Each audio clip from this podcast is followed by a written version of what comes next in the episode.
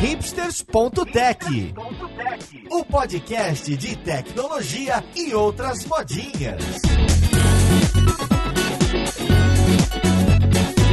Olá, caríssimo ouvinte, seja bem-vindo a mais um episódio do seu podcast favorito. Esse aqui é o hipsters.tech, meu nome é Paulo Silveira e hoje a gente vai falar um pouco mais de marketing digital, mais especificamente sobre um dos termos da moda dos últimos anos, o growth hacking. A gente vai entender um pouco se tem algum tipo de milagre por trás disso que dá para fazer uma empresa crescer através de um simples truque, uma simples gambiarra e um hack. Será que dá pra gente estalar os dedos e colocar algumas estratégias estratégias para realmente duplicar ou multiplicar por 3, multiplicar por 3, multiplicar por 2, que nem as startups costumam falar por aí. Então vamos lá, podcast, ver com quem que a gente vai conversar.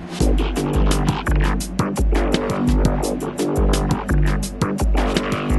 para a conversa de hoje, eu tô aqui com o Matheus Clemente, que é o cara de growth hacking na Rockstage, uma empresa da Rock Content, inclusive é quem deu a ideia do podcast. Como que você tá, Matheus? E Paulo Joia, muito bom participar aqui hoje, conversar sobre growth, né, que igual você falou, está na moda, e muitas pessoas perguntam direto, né? Ah, Matheus, você tem um hack para me ajudar a multiplicar meu tráfego, minha conversão? E sempre eu falo, ó, para mim growth nada mais é do que marketing bem feito. Então a gente gente parte dessa premissa aqui, que né, muita gente fala, ah, o growth é experimento, mas a gente trabalha no, nessa mais parte do marketing bem feito. Eu achava que era só trocar o botão azul para verde que 10% de conversão subia. Não, meu sonho. e junto com o Matheus eu tô com o Bruno Coutinho, que é head de marketing no stand virtual lá em Lisboa, faz parte do grupo OLX. Como você tá, Bruno? Fala, Paulo, tudo bom? Primeiramente, maravilha estar tá aqui falando no Hipsters, principalmente sobre esse tema. E você já começou polêmico, o Matheus veio polêmico, então eu vou soltar uma também. Para mim, o segredo do growth é o produto bom. E eu tô aqui com a Aline Rock, que é consultora de marketing e design pela Telos Consultoria, inclusive é quem gravou vários dos nossos cursos de marketing de growth aqui da Alura. Como você tá, Aline? Tudo bem, pessoal. Também vou entrar aí na onda da polêmica. Eu concordo que nada mais é do que marketing bem feito, nada mais é do que um produto bom sendo escalado, mas por outro lado, nas nossas formações de marketing em geral, a gente não aprende a trabalhar com dados, né? E o Growth traz bastante isso. Aquela coisa da gente olhar o dado e ver o que que dá certo, o que que não dá e ir experimentando coisas novas. Então, vou discordar um pouquinho aí dos guris e vou... Guris, né? O meu gauchês pegando aqui. eu vou discordar um pouquinho e vou acrescentar, então, que eu acho que sim, o experimento é um ponto importante desse processo. E aí, então eu queria começar para entender de onde surge esse termo. Então, tava todo mundo acostumado a fazer marketing digital, que eu vou chamar de tradicional. Então as pessoas fazem links patrocinados no Ads, fazem mídias sociais, elas preparam as páginas com conteúdo e para capturar lead, né, capturar as pessoas que estão interessadas em algum tipo de produto oferecendo conteúdo que cinco anos atrás eram os e-books e, e conteúdo exclusivo para você tentar fomentar essa sua base de potenciais clientes, né, essas pessoas que indicam que têm um interesse no seu produto. O que que acontece? Começa a surgir esse termo growth hacking, que, que acontece com algumas empresas que realmente multiplicam por 10 o seu tráfego ou a, a, as próprias vendas através de indicação, boca a boca, o que o pessoal fala de member get member, né? Então, um programa de afiliado. De onde surge? Onde está essa palavra aparecendo e quando que ela vira da moda mesmo? Eu acho que o termo foi cunhado pelo Chanelis, que é um cara que estava muito envolvido no Vale do Silício, trabalhando em diversas empresas. Ele cunhou esse termo logo depois, quando o Dropbox vira aquele case de sucesso, né, de aquisição de usuários com foco em Member Get Member, em que você recomendava alguém para usar o Dropbox e você recebia é, mais storage para utilizar dados e colocar arquivos lá dentro tudo mais. Então ele fala muito que o, o growth hacking ele é esse mix entre marketing e tecnologia e como transformar transformar marketing em produtos com auxílio de tecnologia. Então, antigamente as empresas, e hoje muitas empresas ainda trabalham de uma forma é, em silos, onde há times de marketing, tecnologia, desenvolvimento, é, e está todo mundo separado. Ele levanta essa bandeira de que esse profissional precisa ser híbrido e essas equipes elas precisam trabalhar juntas. Antes já se fazia, né? Antes de ter um termo cunhado, já tinham algumas evidências que depois foram agrupadas. Então, por exemplo, aqueles fenômenos lá nos anos 90 da UAO, Dos e-mails, do Hotmail surgindo e crescendo, né? Isso tudo já eram evidências que depois foram agrupadas e transformadas num termo. Mas o que que o pessoal do Hotmail se deu conta? Que se ele colocasse no e-mail gratuito uma assinaturazinha dizendo esse e-mail é gratuito gerado pelo hotmail.com, mais pessoas vinham. E o hack ele vem disso, não é mágica, não é fórmula secreta, é simplesmente testar, né? A hipótese é, será que se a gente colocar uma assinatura dizendo que as pessoas podem ter um acesso ao e-mail gratuito, isso vai funcionar? E aí eles botaram, testaram, um monte de gente começou a se cadastrar e isso virou um hack, né? Algo que não era padrão e que eles viram que dava certo. É, mas é que para mim realmente acho que tem a ver com um produto bom, que eu acho que o, o Bruno falou, o Matheus, porque se você pegar o Dropbox ou você pegar os e-mails gratuitos, eu acho que esse tipo de coisa viralizou mais pelo produto ser bom e era uma coisa que não existia, né? Storage in cloud, alguma coisa de graça para você compartilhar. Não existia. Todo mundo precisava. O member get member, você fala, olha, indique seu amigo que eu te dou mais 250 megas. Era 250 megas na época, não era nada. Na época era bastante, é. né? Porque a gente precisava. é. Ou mesmo o e-mail de graça, teve, né? É, o Hotmail lá atrás. A ou, ou quando o Gmail veio com giga. Eram coisas que ninguém imaginava. Então, a, às vezes fica me parecendo só que, na verdade, foi que o marketing deles não foi ruim. Que eles podiam fazer de qualquer jeito que eles iam estourar. Às vezes eu fico com essa impressão. O produto tava tão latente, né? O, o tal do market fit encaixava tão bem o, pro mercado. O produto tinha um encaixe tão bem pro mercado que é o que eu costumo falar, né? Tem equipes que, pra você ser um bom chefe, se você não atrapalha as pessoas, já é um, um grande diferencial. Então, se você tem um marketing que não atrapalha o produto, é, já é um, um grande diferencial. O Andrew Chan, que é um dos. fala muito de growth hoje também, ele tem um artigo interessante que ele fala que viralização não é uma estratégia de marketing. Ele coloca que está muito mais relacionado ao produto, então o produto ele tem que ser é, automaticamente viral, né? Não forçar essa estratégia, tipo, ah, convide cinco amigos para fazer isso, mas se o produto não tiver essa característica, isso não vai para frente. Então ele reforça isso de que o produto que é bom e as estratégias de marketing só estão ajudando no crescimento. Isso eu concordo totalmente, né? Não tem marketing que conserte produto ruim. Aliás, é pior, se a gente fizer uma estratégia para escalar um produto que não tá bom, a gente vai trazer um monte de gente para falar mal. Sim, e uh, tem até aquele, o Chanelius usa aquele termo de products uh, must have score, que é assim, um score do que o produto precisa ter, que é uma pergunta em que você faz durante o processo de onboarding, né, daquele aha moment, se esse meu produto deixar de existir, é, como você vai se sentir, né, muito desapontado, pouco desapontado, ou não desapontado, que é o terror, né, porque na verdade os produtos hoje eles precisam res resolver o que outros produtos resolvem, só que de uma maneira mais simples, mais barata, né, de preferência de graça, e que consiga ser simples a um ponto em que o usuário tem uma certa dependência, né. Engraçado ouvir o, o, o Hipsters sobre o Instagram, Paulo, que você não, não conseguiu deletar a aplicação, não conseguiu se desapegar dela de alguma forma, né? É. E foi engraçado porque eu tava ouvindo e aqui em Lisboa, no ano passado, teve um evento chamado Productize e veio a Lauren Vertger, que é uma PM, e ela conta um pouco da história de como é que eles fazem é, growth, ela é, bem, é uma PM com foco em growth uh, no Instagram, e como ela se molda, né, o Instagram como uma empresa global, é um produto global, ela, ele se molda, molda de acordo com a praça em que ele, eles estão aplicando. Então, a maneira como eles vão gerar growth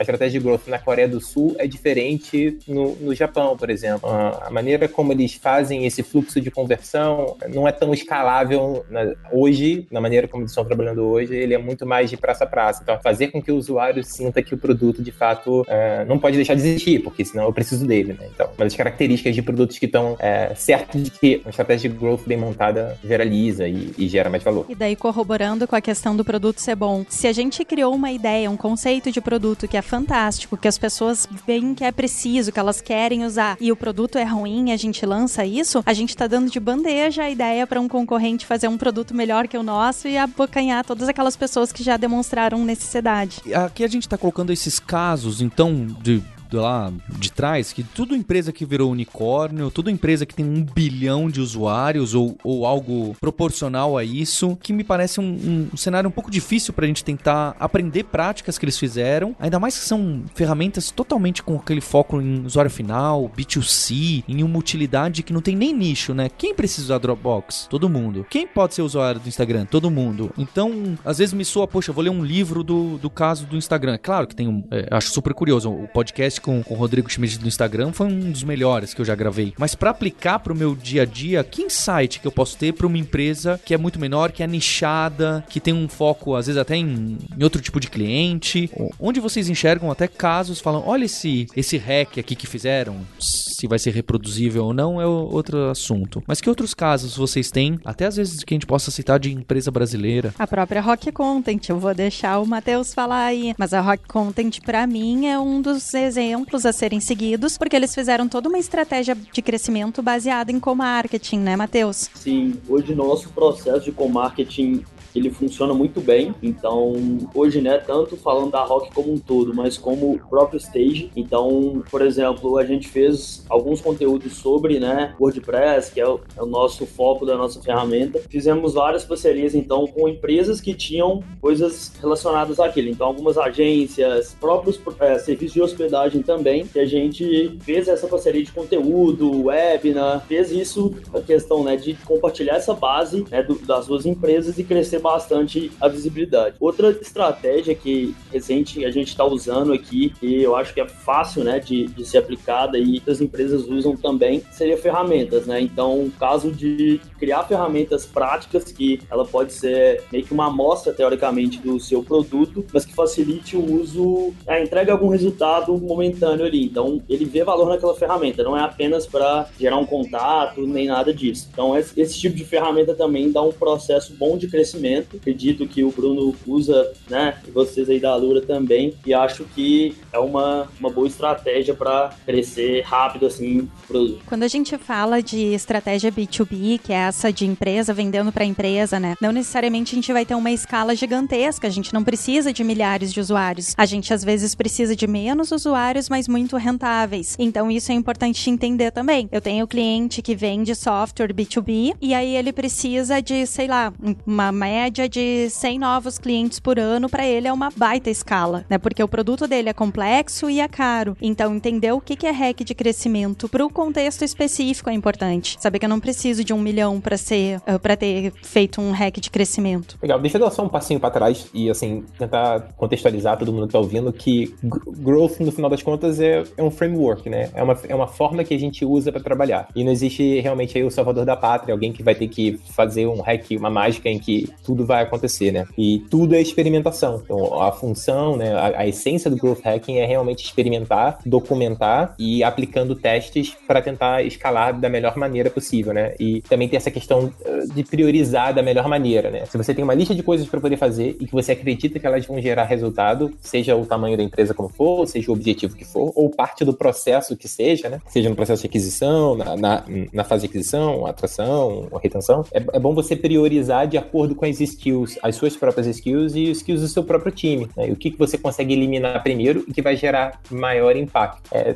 todo mundo fala, ah, eu quero fazer growth hacking, mas calma, vocês estão prontos para fazer isso? Está todo mundo alinhado para que né? esse novo. É, por quê? Porque esse, vamos usar esse framework para trabalhar, então vamos fazer experimentações. Então, eu acho que seria interessante falar um pouquinho sobre isso, né? Sobre o, o, o processo. Isso é bem importante, Bruno. As pessoas às vezes querem usar as coisas porque ouviram falar, porque tá todo mundo usando, porque é moda, e às vezes elas não precisam, né? Então, a primeira coisa é entender por quê, para que que tu precisa, o que que tu acha que precisa crescer, né? Ah, eu preciso crescer o meu negócio, certo? Mas e se crescer o teu negócio, tu vai estar tá pronto para atender? A empresa vai ter condições de proporcionar uma boa experiência? O teu produto gera valor para as pessoas que vão usar ele? Mesmo que seja uma venda para empresa, né? São pessoas que vão usar. Então, como é que funciona isso? Para depois que tudo isso tiver refinado, aí sim pensar num processo de aquisição, né? Que é, acho que uma das principais atribuições do growth hacking e depois na retenção, porque não adianta a gente adquirir um monte de novos usuários e perder eles ali na esquina, né? Isso é muito é interessante, é porque é como hoje, né? Eu sou responsável por um processo de growth dentro da Rock como um todo. Então, essa questão que o Bruno falou, né? De priorizar, testar, é até um desafio que eu tenho diariamente, porque eu tenho vários canais de aquisição, várias coisas para fazer, né? Uma imensidão de coisa é, julgar ali mesmo para usar essas ferramentas que a Rock já tem e eu tenho que dar um passo atrás e pensar o que, que eu vou priorizar, o que, que vale a pena fazer agora, o que não vale. Então, até para né, uma empresa igual a Rock que já tem esse processo, é um pouco complicado você saber priorizar e fazer tudo certo. Então, ter esse processo bem definido é muito importante. Acho que vale a gente comentar um pouquinho sobre o que, que é esse processo, então, né? Essa questão de formação do time primeiro, quais são as competências, né? Quem que precisa ter no meu time? Isso pode variar de empresa para empresa. Eu preciso ter alguém de tecnologia, eu preciso ter alguém de design, alguém de marketing, alguém de análise de dados, né? Quem são essas pessoas que vão fazer parte da minha equipe para fazer com que aquela estratégia vire uma realidade, seja executada, né? E dentro desse processo, quais são as etapas? Então, formulação das hipóteses, teste, né? Realizar esses experimentos, medir esses resultados, aprender, que é o ciclo que muita gente aprendeu como PDCA, né? Aquele Plan do Check Act. Na verdade, aos poucos, em cada nova metodologia, em cada nova roupa que a gente dá para essas abordagens, a gente vai pegando aquele modelo e fazendo adaptações, inserindo etapas. Então, os frameworks giram em torno da mesma coisa a maioria das vezes. Não sei se vocês pensam diferente, pessoal. Não, acho que é exatamente esse o caminho. É testar, documentar, tentar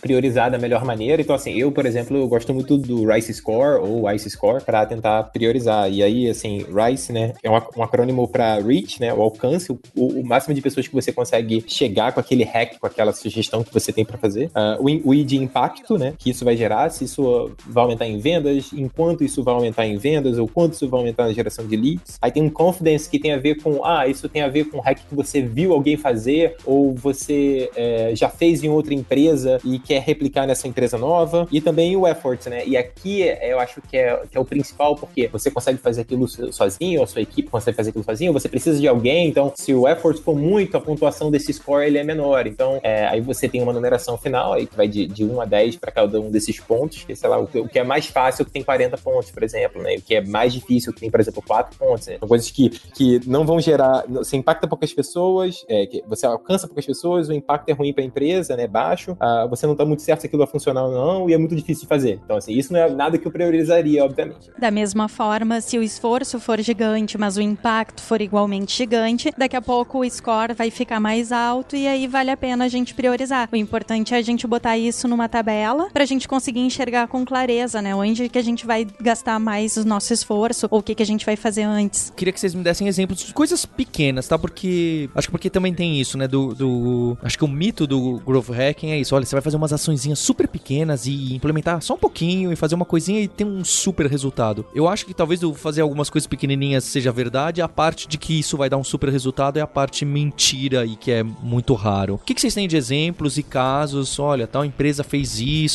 que nem a do Dropbox, que nem a do Hotmail, mas algo mais próximo do, do mundo real de quem tá ouvindo a gente, que pode dar um clique e falar, poxa, eu vou testar fazer esse tipo de campanha, esse tipo de ação, esse tipo de engajamento com quem já é meu cliente. O que, que tem de exemplo legal por aí? Bom, eu vou me aventurar a começar aqui. Teve uma startup que eu atendi uns anos atrás, que era uma empresa pequenininha, o pessoal tinha, sei lá, quatro, cinco pessoas numa salinha e eles se viravam nos 30 para construir um aplicativo na área de investimentos, né? E hoje eles é, são a Warren Brasil, uma das empresas mais rentáveis nessa área. Então eles em poucos anos cresceram muito. Lá no início, quando a gente estava fazendo o processo de construção da proposta de valor deles, a gente entendeu o que, que as pessoas queriam, que era uma para uma nova geração de investidores que talvez não se preocupassem em acumular um milhão e comprar a casa própria, mas que podiam querer assistir o show do YouTube em Londres no ano seguinte, né? Então eles criaram o conceito dos microinvestimentos. Isso é uma proposta de valor, né? No momento em que eles criaram isso e mais uma experiência amigável, colocaram a tecnologia de um chatbot fazendo a coleta das informações das pessoas para aquele processo de preencher formulário de assessment para criar a conta fosse mais amigável, isso caiu num grupo de growth hacking. Talvez até o pessoal já tenha visto lá no grupo do Facebook. E aí as pessoas começaram a comentar e um monte de gente começou a querer se cadastrar para ser beta tester antes de a solução estar tá disponível ainda. Então isso pra gente foi um hack importante, né? A gente queria os beta testers, mas a gente não pensou que o grupo do Facebook fosse ser a forma de potencializar isso. E aí era um esforço mínimo. E a gente gerou uma lista de mais de mil pessoas de espera até que o aplicativo fosse efetivamente lançado. E aí para isso, para não frustrar essas pessoas enquanto elas esperavam, a gente ia liberando um acesso fake, que elas podiam fazer todo o processo, simular, elas só não iam botar dinheiro naquela hora. E aí quando abriu para botar dinheiro já tinha 30 mil interessados. Então isso foi uma coisa bacana. E hoje a empresa tem mais de 50 funcionários, está bem consistente já. Gostei muito do seu exemplo, Aline, porque ia dar exatamente um exemplo sobre fintech. Então eu acho que vou te trucar um pouquinho. Eu tenho um case interessante da, da Verius, e que é uma, uma startup também de, de investimentos. E eu penso muito nessa questão de turn marketing. Que marmelada isso aí, hein? Tá marmelada. Olha só, muito, lá, não é? Eu vou contar que mas, eu pesquisei mas é um case interessante, é um case interessante. Antes, viu? É interessante, sim.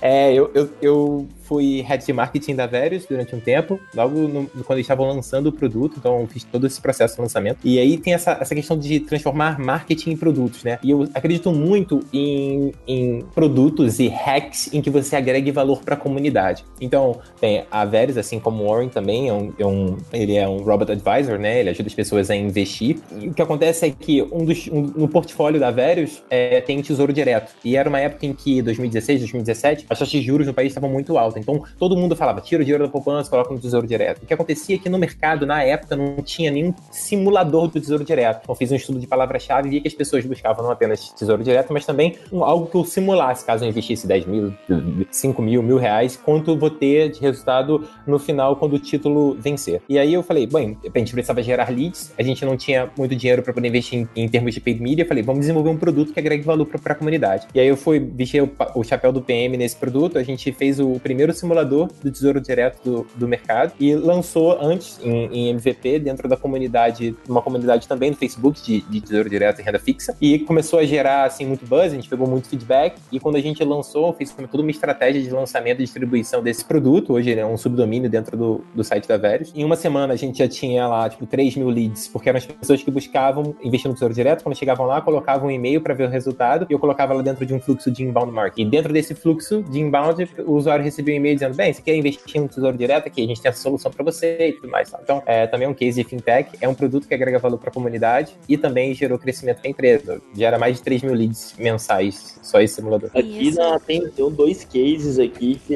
é um que eu fui mais como consumidor mesmo, foi quando o Uber Eats ele veio né, para Belo Horizonte, aí ele propôs né, que quem baixasse o aplicativo ia ganhar, acho que era, não sei se era cerveja grátis, alguma coisa assim, e com, e com frete grátis. Então isso fez um boom de instalação em muito pouco tempo para adoção do, aplicativo no primeiro momento. Né? O segundo que a gente fez na Rock foi em 2016, chama Guru PME. Basicamente uma ferramenta com várias, é, um site né, com várias ferramentas para micro e pequenas empresas. Então, ah, como gerar uma assinatura, ah, como que eu crio um recibo. Então, várias ferramentas assim, e ele ainda gera pra gente mais ou menos 20 a 30 mil leads por mês. Então, uma coisa que desde 2016 ainda vem gerando muito resultado. Ah, legal, muito bom. E isso é um ponto bacana da gente entender esses exemplos e tal. Às vezes a gente fala de dar coisas de graça para gerar crescimento, né? E por que, que é importante no processo de growth hacking a gente medir desempenho depois? Porque daqui a pouco a gente faz toda uma estratégia de crescimento baseado em dar coisas de graça e aí a gente atrai um caminhão de gente e aí depois essas pessoas não se mantêm porque elas só queriam o brinde, né? E se a gente vai ter uma cobrança depois, se o nosso produto é freemium, aquele que tem uma parte gratuita e depois vai ter outros recursos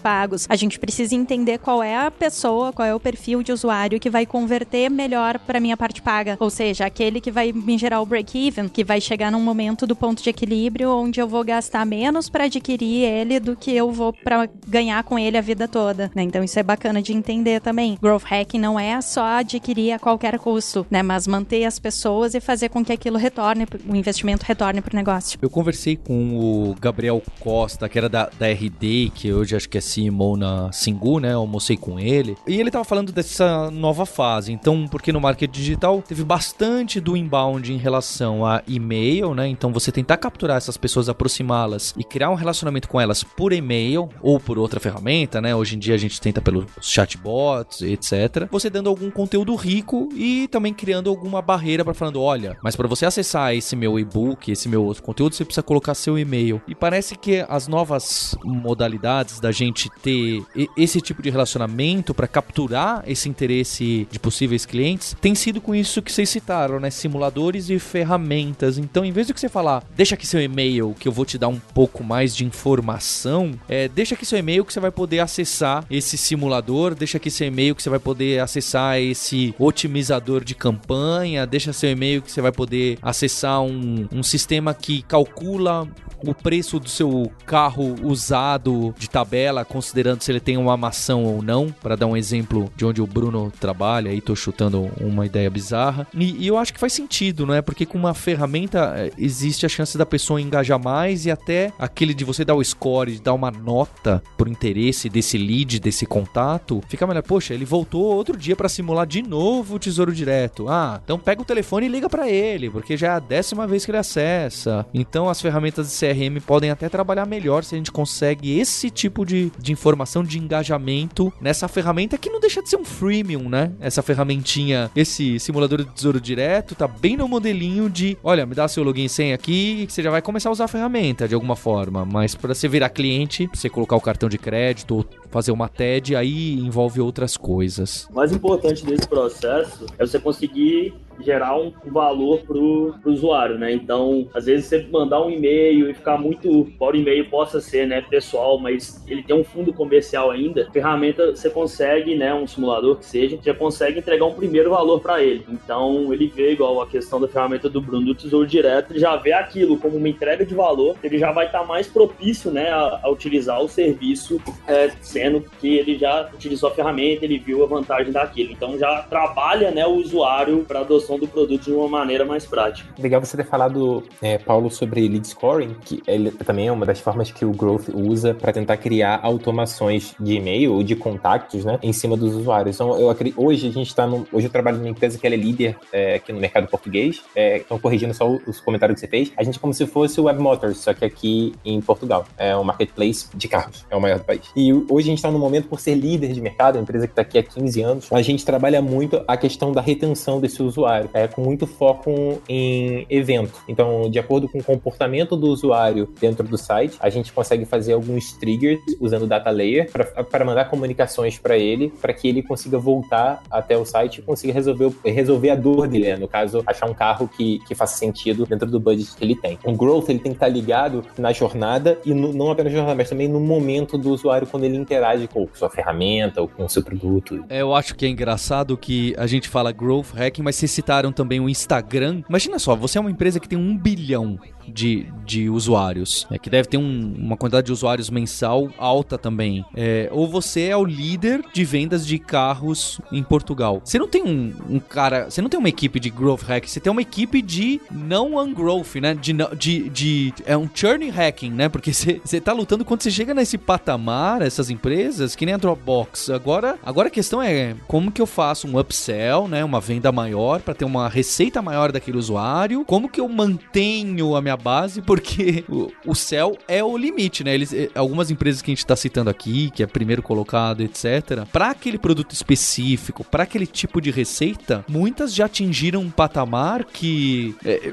um crescimento de 10% é algo dificílimo, não é? Então a gente está falando mais de crescimento de engajamento do que crescimento de novos usuários, certo? E aí eu vou meter o meu dele. O que que a gente entende? Que chega um momento, existe um ciclo de vida de produto, né? chega um momento que ele está no auge, ele vai começar a ter um declínio. E nesse declínio as pessoas começam a migrar para outras soluções. Ou para ele mesmo, se ele vai conseguindo se reinventar nesse processo. Então, por exemplo, agora a gente está no boom do Instagram. O Facebook, até pouco tempo atrás, era o supra-sumo das redes sociais e agora já está em declínio. Como é do mesmo dono, eles estão investindo no Instagram e menos no Facebook, porque tudo bem se daqui a pouco o Facebook tomar o destino do Orkut e morrer. Mas ao mesmo tempo, a gente precisa ir melhorando a experiência das pessoas para poder gerar esse, esse hábito delas, né? Esse engajamento é o hábito delas de usar a nossa solução, a nossa solução fazer parte da vida delas. Então, hoje o meu trabalho principal tem sido o quê? Pesquisa e design de serviços para projetar experiências para as pessoas. Porque se a experiência é muito bem projetada e ela vai sempre sendo reinventada, e se a gente entende muito bem o comportamento e os hábitos do nosso consumidor, a gente consegue ir fazendo esses criadores de hábitos para reter as pessoas, né? Então, isso é um ponto importante. O growth ele anda junto com uma boa experiência e um conhecimento profundo dos hábitos das pessoas. Entender as mudanças de comportamento também é uma base, né? Porque se a gente entende que antes as pessoas gastavam um tempão lendo e-books porque não tinha muitos e agora todo mundo manda e-book e as pessoas pararam de ler, bom, então como que a gente pode fazer para continuar gerando essa retenção, para ir qualificando esses leads para eles poderem usar o nosso produto e ficar lá dentro? Ah, pode ser mensagem por WhatsApp, se for mais dinâmico, um videozinho, né? Então a gente tem que ir sempre reinventando. No momento que a gente entende o nosso cliente a fundo e sabe que aquela verdade é mutável, a gente vai fazendo esse processo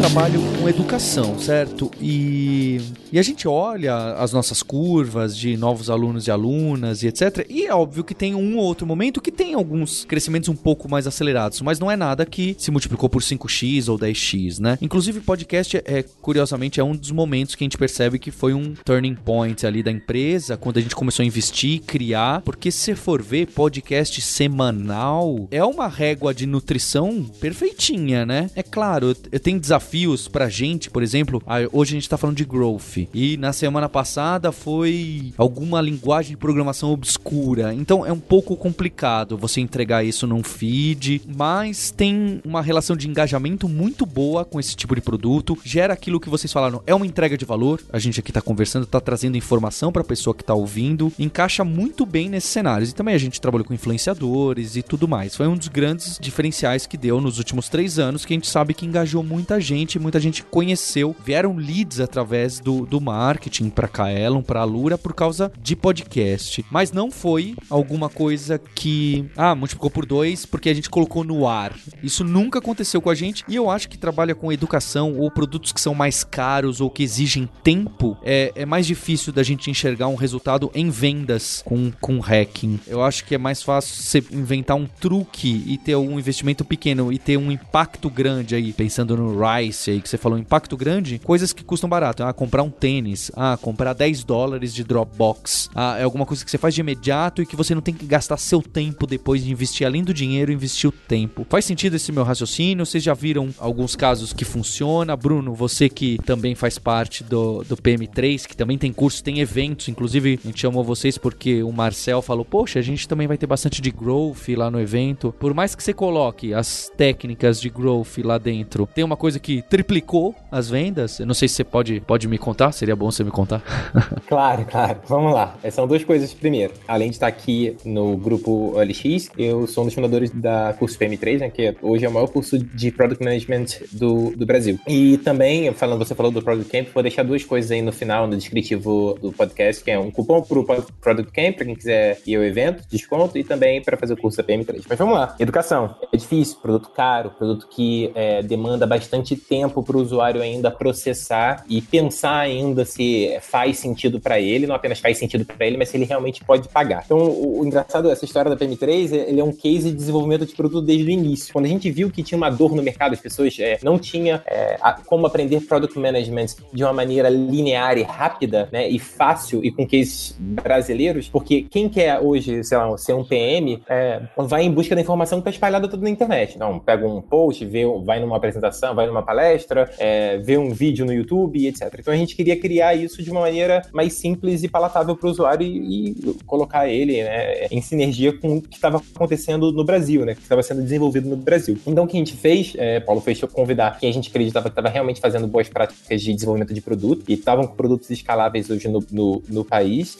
e criamos uma landing page lá, não tinha nenhum curso gravado, Paulo. Então a gente só fez uma divulgação dentro do LinkedIn, ah, lançamos o curso, não sei o quê, realmente para ver se tinha algum tipo de tração. Fiz uma landing page, assim, bem crappy, é, eu fiz o wire dela, é, comecei a escrever os conteúdos, assim, fiz os, os, designs meio que no Canva e toquei lá. E aí você começou a perceber que as pessoas estavam já... A gente botou lá um gateway de pagamento, né, o, o, o, na época foi Stripe, a gente já via que tinha pessoas pagando pelo curso que nem tinha sido lançado. Falou, olha, tem tração aqui. E a gente percebeu que o curso estava com um valor muito inferior ao que é hoje, né? Porque ele era pré-lançamento e tal. E a gente foi percebendo ao longo do caminho em que é, a gente pegou aqueles early adopters, pegamos as pessoas, é, aquele friends and family, depois early adopters, começou a chegar em pessoas que a gente não conhecia a, o conhecimento do curso. E a gente percebeu que os hacks que a gente fazia era criar movimentações dentro da comunidade de produto. Através disso, é, igualmente, a gente começou a fazer, não, não com podcast, mas também com lives falando sobre produto, trazendo material rico para a comunidade, é, desenvolvendo conteúdo dentro do blog para a comunidade de produto, é, fazendo parcerias com pessoas da área de produto para poder divulgar dentro das suas empresas. É, fizemos um hack de divulgar dentro de alguns grupos é, sobre produto UX and, and product, e Product Owners também. Então, assim, a gente percebeu que, criando fluxo de nutrição diferente, de acordo com o momento do usuário, quando lia no blog, via, já tinha uma conta criada com a gente, já tinha é, deixado o e-mail, a gente mandava o material rico para ele, a gente atribuía uma pontuação para ele, e de acordo com essa pontuação a gente criava outros gatilhos, é assim que a gente começou a, a reduzir esse tempo de decisão entre compro o curso ou não compro o curso. Então, eu acho que é toda essa experimentação e quebrar esses, esses momentos do usuário e tentar entender exatamente o momento que ele está. Então, ele assistiu duas lives, mas não baixou a ementa do curso, mas ainda não é meu aluno. Bem, ele recebe uma comunicação específica sobre aquela live, última live que ele assistiu, mas já falando que, ah, pô, já que você baixou a ementa, tem tudo a ver você saber sobre o curso, que não sei o que, entra em contato com a gente. Enfim, a gente criando esses pequenos gatilhos fez com que reduzisse esse tempo de, de adesão do curso. Eu também, além de ser consultora, enfim, fazer cursos aqui pela Alura, eu sou professora de especialização numa universidade lá no Rio Grande do Sul. E aí, uma das coisas que a gente mapeou é que a tomada de decisão das pessoas em relação a um curso, seja um curso de curta duração, um curso, uma especialização, uma pós-graduação qualquer, é o quanto que eu vou aprender, né? O grande medo das pessoas é investirem bastante em algo que talvez não tenha qualidade ou que talvez não vai gerar aquele valor de conhecimento para ela ou aquela progressão de, de carreira que ela está esperando. Então, o que que a gente fez? A gente lançou, né? A gente, no caso, eu como professora, os outros que pensaram nesse processo, a universidade, uh, lançou cursos híbridos, né? Que as pessoas possam reduzir o esforço de ir nas aulas através dos cursos online, mas mantém aquela experiência do físico nas aulas de fim de semana em alguns momentos específicos. E aí isso fez com que as pessoas pudessem então experimentar aquela qualidade numa especialização mais curtinha, para talvez ir para um programa de pós-graduação, mestrado, doutorado. Tem outra universidade lá, na, lá em Porto Alegre que está fazendo também de dar cursos gratuitos para as pessoas online, para as pessoas poderem experimentar o EAD, cursos específicos de coisas que são cursos da universidade. E aí, se as pessoas têm aquela experiência, vê que é bom, que elas conseguem aprender, elas têm uma tendência maior a converter como alunos, né? Ou seja, contratar efetivamente. Então, são isso. Às vezes, umas pílulas, digamos assim, da experiência que as pessoas podem ter. Não deixa de ser um freemium no contexto da educação, né? Você dá um curso de graça para as pessoas pequenininho, para elas sentirem que, bah, realmente eu aprendo, é bom. A live vale a do Bruno pagar. também é muito próxima. Eu quero voltar para esse, esse ponto do, do início, né? Quando vocês foram, por exemplo, fazer, lançar o produto, ver se media se tem interesse, market fit ou whatever. Mas os outros casos que vocês citaram, mesmo esse da nutrição do lead, ó, ele baixou essa, esse live, ele viu o blog, então eu mando esse e-mail. Esse já tem mais cara. Por que, que a gente tá falando disso no episódio de Growth, se esse tem bem cara do que a gente chamaria de marketing digital mesmo? É que para mim faz sentido, tá? Eu tô questionando, mas para mim faz todo sentido, porque para mim cada vez mais Growth faz parte, são práticas do marketing digital e, e que o, o, Gabriel até falou que ele, ele deu uma palestra que ele chama de técnica ACF, né? A técnica arroz com feijão, cara. Você fazer growth é você escovar os dentes todos os dias e fazer esse, esse basicão aqui que é, você tem que fazer, né? Mas o que, que vocês acham? E-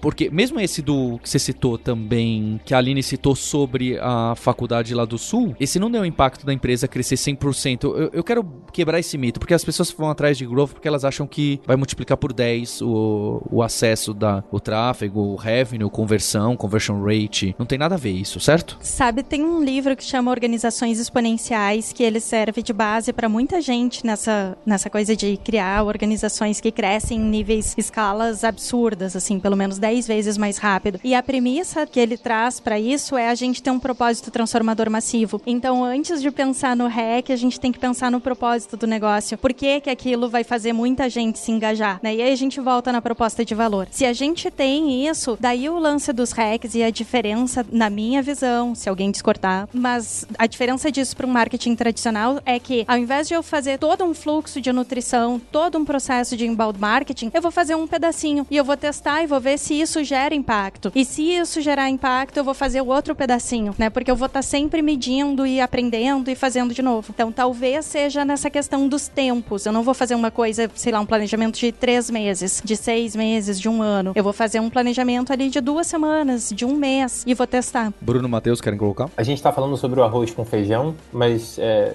o growth hacking, o, o ato de fazer growth hacking é medir e testar. Então, assim, o fluxo de nutrição ele não foi um só feito, né? Foram vários, né? Foram vários copies testados. Não é só isso. Acho que por trás do. então, Foi o quê? Eu dou pílulas, eu dou. Mudei o, o, o subject. Eu sei, isso parece arroz com feijão, mas todos esses pequenos testes, eles são diversos que são, que são desenvolvidos. É, eu falei um pouquinho também sobre event-based, que é de acordo com o comportamento do usuário e gerar algum engajamento com ele, e não através de e-mails, mas pode ser mensagens em apps, ou pode ser push notifications. Acho que, que o iFood tem feito um, um trabalho brilhante em cima disso, de acordo com o comportamento do usuário dentro da app e de acordo com o histórico de, de compras dentro da aplicação. Ele recebe notificações. Gente, desculpa, às vezes eu falo umas palavras que são faladas aqui em Portugal, tipo aplicação, é app, equipa, equipe, então Desculpa pelo uhum. português, tá tudo meio que misturado às vezes. Então, de acordo com o comportamento do usuário, eu recebo alguma notificação e, ou faz com que eu consiga divulgar aquilo e ganhar algum benefício. Aqui o Uber Eats está fazendo um que é se você convidar mais uma pessoa e ela comprar alguma coisa no Uber Eats, você recebe entrega grátis por um mês. Então, sabe, algumas uh, os hacks mais agressivos assim. É, aqui na na Rock, né, nessa questão do marketing tradicional aí, a gente utiliza muito, né, do conteúdo como todo, então a gente ainda usa e-books, usa muito e-mail, embora seja, né, bem comum esses processos, a gente funciona muito pra gente que a gente testa tudo, né? Então, hoje a gente vai lançar um fluxo sobre, sei lá, um material específico. A gente não lança só tipo, ah, vou fazer o copy aqui, né, que é o conteúdo do texto, o título, o que seja, fazer isso aqui, lançar e pronto e vou ver o que dá. Não. Então a gente faz vários testes para que essa entrega nossa de conteúdo mesmo com estratégia de marketing tradicional funcione. Então isso ainda pra gente é um, uma entrega muito rica e dá um resultado. Então acho que vale a pena ainda fazer essas coisas, mas não ignorando as novas técnicas. Tem também essa questão que o Bruno tocou, né? De muda o call to action, muda a cor do botão, que nem você falou lá no começo, Paulo, botão verde, né? Muda uma cor e chama mais atenção das pessoas, ou muda uma frase de chamada e chama mais atenção das pessoas. Então é uma soma de fatores e a gente vai testando um de cada vez para ver o impacto que eles geram sozinhos e depois combinados. Acho que isso é um ponto importante entender também. E eu acho que tem outro ponto dentro do contexto de growth hacking, que é o modelo mental. Quem trabalha com marketing orientado a crescimento, que é esse growth hacker, ele vai saber que ele não pode se apegar às ideias. E no modelo de marketing mais tradicional era comum isso eu encontro direto nas empresas e tenho que tentar desconstruir dia a dia, né? Que é, ai não, mas o nosso planejamento ficou tão lindo, olha só, essas peças já estão todas pensadas. Dane-se. Se não tá gerando resultado, não tem que fazer, tem que trocar, tem que fazer outra coisa, tem que experimentar. No fim do dia, a gente quer saber o que, que gera o melhor retorno por negócio, o que, que gera a melhor experiência para as pessoas e combinar isso. Bruno, você citou aí do, do começo para testar se tinha procura por cursos de gerente de produto. A gente tem aqui, quem toca é o Pedro Lopes, uma empresa irmã aqui que é chama Music Dot, de cursos de música. E cinco anos atrás, quando a gente foi lançar seis, talvez anos, cinco ou seis anos, a gente fez o mesmo processo, mas a gente fez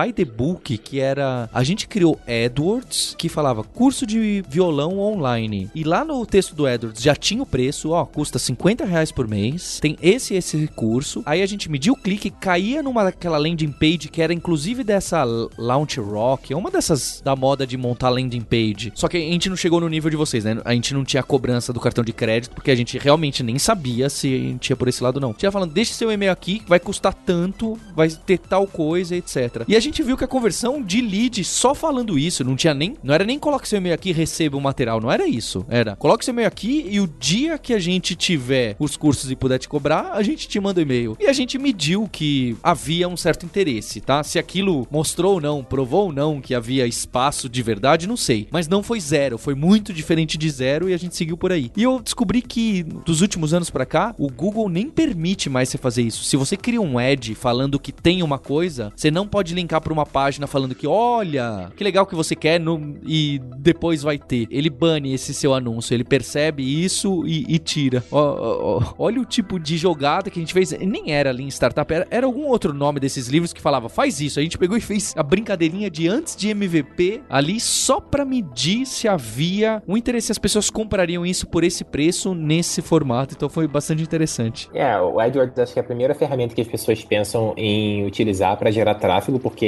instantâneo, né? Você cria uma campanha, se você criar ela decentemente, já começa a ter resultados, sei lá, em, em minutos, você já começa a ter pessoas visitando a página e conseguir interpretar um pouco do comportamento desse usuário. A gente nem foi pro AdWords na época, a gente foi muito no Friends and Family e nossa, nosso ciclo de amigos e conhecidos dentro do LinkedIn, de pedir alguns puxos para as pessoas puderem dar uma força. Então a gente queria saber realmente pessoas do mercado, pessoas que estavam exatamente com aquela dor, né? E aí foi ali que a gente de descobriu a atração. Agora, sobre essa questão do AdWords, as políticas mudam muito rápido, assim. Eu, é, é. Hoje eu tô um pouco distante do AdWords, tô num nível um pouco mais estratégico, assim, eu vejo as campanhas num nível mais high level, assim, e tô muito desatualizado, vou ser bem sincero, assim. Eu comecei com o Google AdWords, como todo bom profissional de marketing digital, assim, a grande maioria começa com AdWords e estratégias de SM, e, mas hoje eu tô um pouco afastado, nem sei se isso tá rolando mesmo. É, tem um, o AdWords tem um negócio chamado índice de qualidade, né, que ele compara a sua página de destino com a oferta que você está fazendo. Então, ele faz meio que uma equação lá para comparar, né, todo esse processo seu e te colocar em primeiro ou não, ou, ou tirar você dali. Então ele meio que consegue o algoritmo dele ver, tipo, ó, essa página aqui tá falando que tem um custo, então ela tem que ter um custo, né? Se o meu anúncio tá falando isso. Ele já consegue ver isso muito bem e todas, né, que a gente, tudo que as pessoas tentam, né, burlar isso, ele, ele já corta na hora. Então hoje tá muito mais difícil, né, fazer isso. O que tá ganhando mesmo ads é basicamente um conteúdo bem feito. Então, title bem feito, né, o título ali do seu anúncio, a descrição e a página como um todo. Então, copy, focado em conversão, isso que gera resultados, né,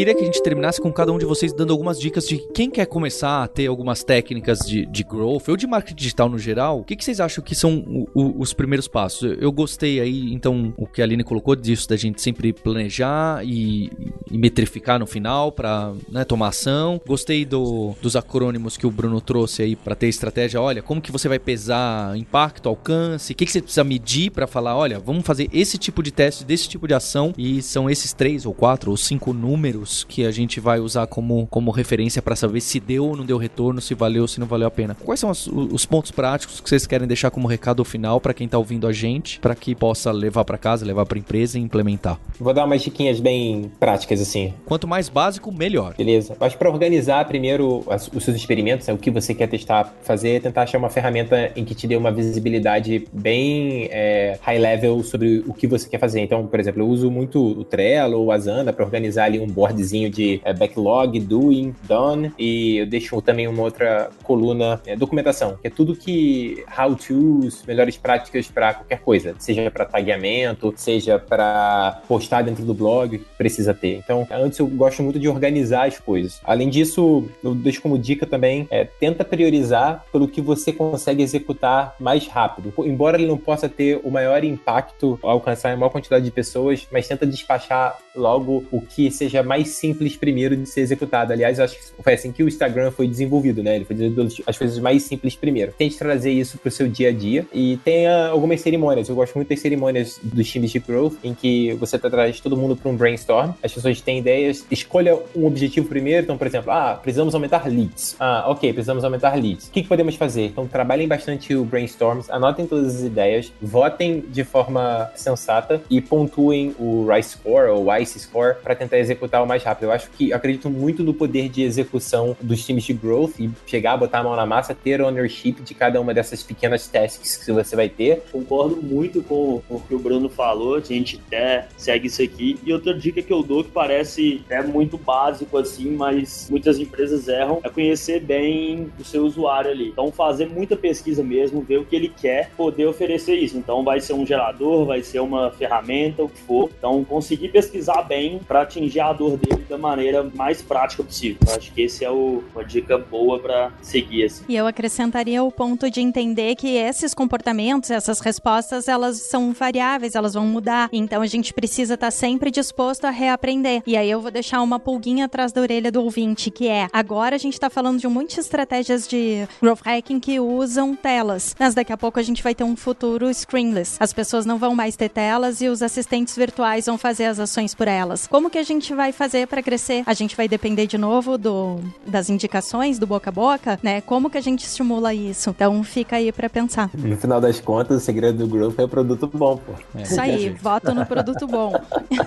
É, a gente vai lendo o depoimento, né? E você fala, poxa, quem vira esses brand lovers, essa pessoa que ama a marca ou que faz o member get member funcionar, é quem tá usando o produto e resolveu a dor e, e se apaixonou pelas pessoas do produto, não é? Então, essa é outra coisa que podcast traz também legal. Você conversa com uma pessoa e não com uma marca, né? Você não vê um anúncio de uma marca. Você vê um anúncio, é uma pessoa que tá falando sobre ela, sobre o produto dela. Então, é, as pessoas se apaixonam por pessoas, não exatamente por marca, né? É, quem tá por trás. Eu queria uh, agradecer a minha equipe de marketing da Kaelon e da Lura, que me aturam, porque eu que tô diretamente com eles, eu gosto muito de trabalhar com eles. Bruno, você quer deixar o recado aí pro evento do Product Camp? Olha só, eu vou deixar um recado para você e pro Marcel. Eu submeti palestra, Marcel que pediu. Eu falei, não entendo nada de growth, mas posso falar de marketing, podcast e influência nessa mídia, nessa mídia nova. Vamos ver se o público faz pressão para ser aprovada. Pode deixar que eu vou fazer um peer pressure no Marcel para sua palestra ser aprovada. Bem, o Product Camp é um evento, o maior evento de produto da América Latina. Ele acontece nos dias 10 e 11 de dezembro, então tem tempo aí para se preparar. É, dê uma olhadinha lá no site. É, vamos deixar um desconto para a galera conseguir ir no evento, vai estar aí na descrição. Tem palestras de growth, entre elas tem a Melissa Perry, putz, que é, tem super case de produto. Tem a Natália Arsan, que também é, é professora do, do curso APM3. Ela trabalha no Booking.com como UX designer, então ela vai contar muito sobre Discovery, é, como eles trabalham lá no, no Booking.com. Tem gente do Quinto Andar, tem gente de empresa brasileira, tem gente do Mixpanel, que é uma ferramenta de analytics muito usada por times de growth e também produto. Comendo, convido todo mundo a ir ao evento. É, eu estarei lá, estarei também trabalhando. A PM3 está com um stand dentro do evento, então vou estar lá também. Podem passar no stand, dar um oi e tal. Vai ser, vai ser ótimo. Ano passado tiveram 800 pessoas, esse ano a expectativa são mil. Está crescendo a comunidade de produto no Brasil, isso é importante. As pessoas estão discutindo growth, estão, estão discutindo UX, produto, então isso é, isso é importante. A gente tem é que um levar growth de 25%, né? Legal já. é.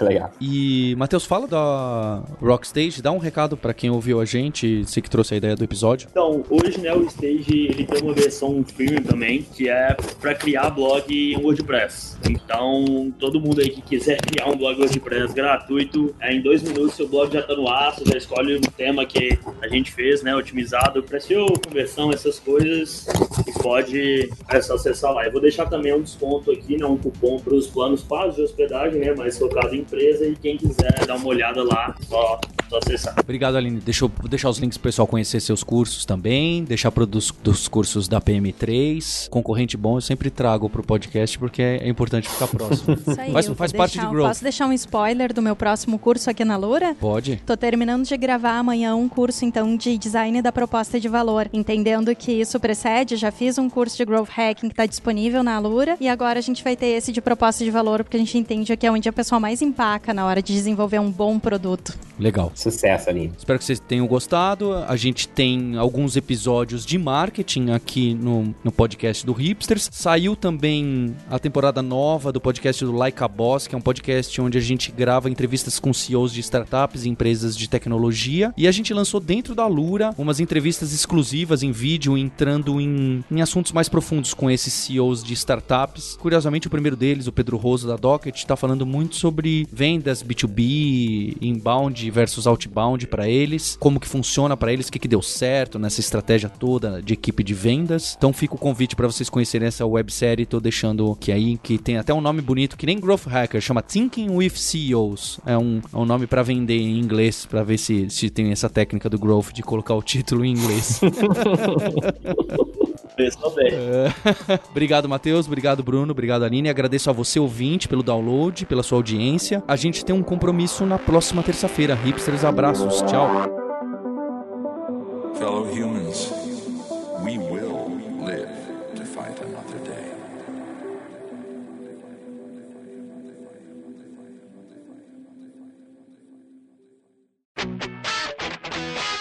Você ouviu o hipsters.tech, produção e oferecimento alura.com.br, cursos online de tecnologia e Kaelon, ensino e inovação.